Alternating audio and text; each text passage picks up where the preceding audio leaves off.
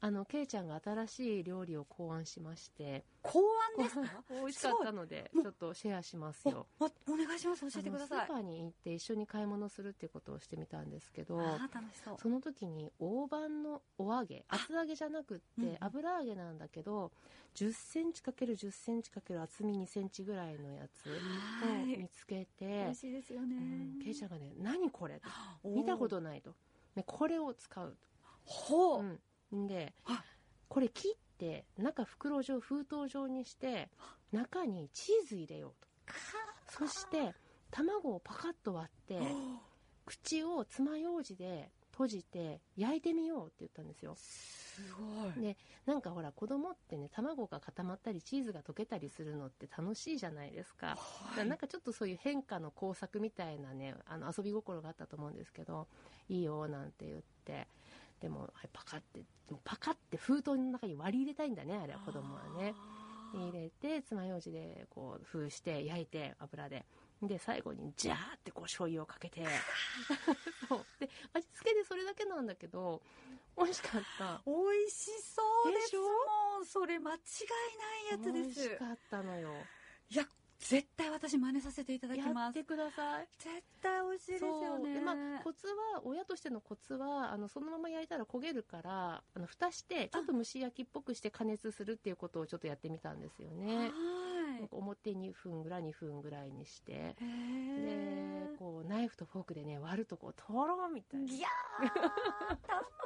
やってみて、やってみて、大好評だった家族に。 でもケイちゃんがそのアイディアを出したっていうのはすごいことですよね、まあ、いや遊びですけどね。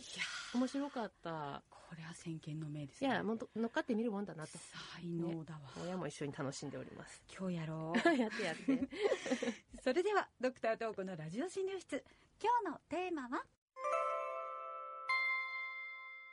作り置きにご注意というお話です。わあ作り置きにご注意ですか、はい。まあ、これは言ってみれば食中毒のお話ですかですです。わあ突然ですが、山本さん。はい二日目のカレーは召し上がりますか美味しいですよねうんあの2日目のカレーね味が馴染んで美味しいんですよそうそうそうねね。で、はいうちはね、ホットクックでカレー作るんですよね。おまあ、ーこれもケイちゃんの仕事で、人参型抜きと水加減が彼の仕事なんですけど、えーまあ、美味しすぎてね、その日のうちに売り切れることがうちは多いんですね。完売御礼販売音あですごいケイちゃんカレ ーそうそうそう教えてほしいな2日目のカレーってじゃダメってことなんですかそうあのね、絶対ダメっていうわけじゃないんですけど、注意が必要ですね。結論から言うとできれば初日で食べきった方がいいですしもし余すなら急速に冷やすべきだとされていますねうん、粗熱を取るために部屋に置くとかもしないでですしないでそうう冷蔵庫がねほらあったかくなっちゃうっていう懸念があるからみんな粗熱取るわけでしょでもねもし本当にあの保存するのであれば密閉容器に入れて氷とか水とかでギャッと冷やすとかした方がいいですよもうそこまでするべきなんですかそこまでへえ、どうしてですかあの2日目のカレーで問題になるのはウェルシュ菌という菌なんですけどこいつがまあね熱に強い上に結構広い幅の温度で増殖できるからなんですよねえ冷やしても加熱しても生きているんですかあのね生きてるだけならまだいいのよはい増えるのようえ増え る増えるそうまあこれね前も話したかなと思うんですけどね我らが富士女子学園の理科の幼い先生ねあ幼い先生あの、はい学生時代の東子先生の探求心好奇心に火をつけた、はいそうです伝説の理科のもう先生で何すかというと幼い先生が言ってたって今でも思い出すんですけど、はい幼い先生の理科の授業でね細菌の増殖について教わったのを覚えてるんですけど細菌まあうんばい菌ねええあの先生がねビーカーを黒板に書かれましてねそのビーカーに半分細菌が入ってるとしますとおっしゃるんですよ、うんでビーカーに半分の細菌ってまあすごい量だけど、まあ、例えばの話としてね、でこの細菌は1分で倍になっていく性質があったとした時にこの半分入ってるビーカーがいっぱいになるのは何分後だと思うっていう問いかけがあったんですよねうん1分で倍ってことは1分後ですかねそう単純そうなんだけど、まあ、中学生の私はね半分がもう次の1分で満タンのねうんになると半分が満タンの直前状態だと一気にボンって倍になるっていうのが結構衝撃で、はいまあ、2、4、8、 16って倍々で増えていくことっていうのを恐ろしさをねこう知ったっていうかビジュアルで、確かまあ、に。そんな記憶がありましたうーんんでそれって本当なわけですよいやー食べ物の中にもしそういうばい菌がいたら時間を置けば置くだけその売買ゲームが進んでいくというわけですねそうですよへー売買ゲーム本当にでね2日目カレーに潜むウェルシュ菌について紹介していくんですけど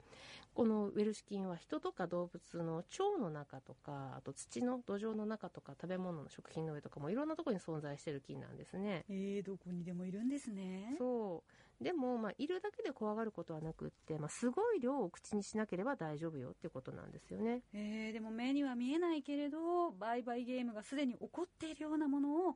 食べなければいいってことですかそういうことですねはだから売買ゲームが起こってウエルシュ菌山盛りのものを知らずに食べてしまうと食べた人間の腸の中で、まあ、毒素がねウエルシュ菌の毒素が作られてしまってあうーんだいたい食べてから10時間前後でその毒素が体に作用してお腹が痛くなって下してしまうって結構激烈っていうことになりますね。あーでもそうなるとどのくらいで治るものなんですかあのまあ、1日2日っていうふうに言われてるんですけどお年寄りとかお子さんあとは基礎疾患のある方では重症化する可能性があるのでやっぱり注意が必要です。あーこれコロナ禍でたくさん聞いたフレーズですよねそうですそうです、うんやっぱり免疫力が低い方はいろいろな病原体に弱いものなんですね。そうですね勝負ですからね、うん言うあのねあ詰まるところはねそうですよねそうそう弱ければ相手に負けてしまうんうというやっぱ配慮が必要っていうのがそういうことですよね、でそしてさっき私この菌は熱に強いって言いましたけど、うん。うんこれはね特別な強さを持った細胞になれるっていうことなんですねうん。その名も画法と言います画法、画法。うんえーと、発芽の芽うんに、胞子の方ですね。そうですそうです、はいはいなんかいかにもって感じするでしょそうですね。そうしかもなんか画法ってなんかうん音もさなんか強はそうですいでこの画法はね1個の細胞なんですけど熱に強い壁みたいな構造をこう持っていて外側がうんこう増殖できないような本来増殖できないような高い温度の環境でも死なないで生き残っていられるんですよねで生き、て残るそして環境がいい感じになったら、まあ、いけそう増えられそうってなったら頃合いを見てもうまさに芽を出すがごとくズンズンズンズンって増えるみいたいなイメ ージ、。な。なんか作詞ですねそうそうそうそうそこうれなあのの、何度くらいまで耐えられるんですかあのねなんとよはい。 100度でうん1時間加熱したくらいじゃ死なないってええでしょえです。ねはい。こんなもんねカレー1時間沸騰させたら焦げるねはい。で100度でもね6時間くらい耐えるって言われてるんですよ100度で6時間ですもかう強いなんてもんじゃないのもうそれ家庭ではとっても太刀打ちできませんねそうなのそうなのなのではい2日目のカレあららららー特に室温でお鍋の中でゆっくり冷えてったようなカレーはねあーまあその冷えていく段階で増えますからちょっと火を入れておけばいいなんてもんじゃないんですよもしいればね、いやそうですね、うんえでも食べても大丈夫っていう方って多くないですかあの全ての2日目のカレーが危ないっていう感覚は今まで持ってなかったんですけどそうですそうですなので、まあね、2日目のカレー全員食べて全員食中毒になったら絶対みんな食べないから、うんうんうんやっぱりそうじゃないことの方が多い、ね食中毒になる場合とならない場合ね何が違うのかっていうことに注目するときに食中毒の三原則というのを参考にするといいと思います、あ三原則なんてあるんですねあるんですよわかりやすいよはいつけない増やさないやっつけるなんてよく言います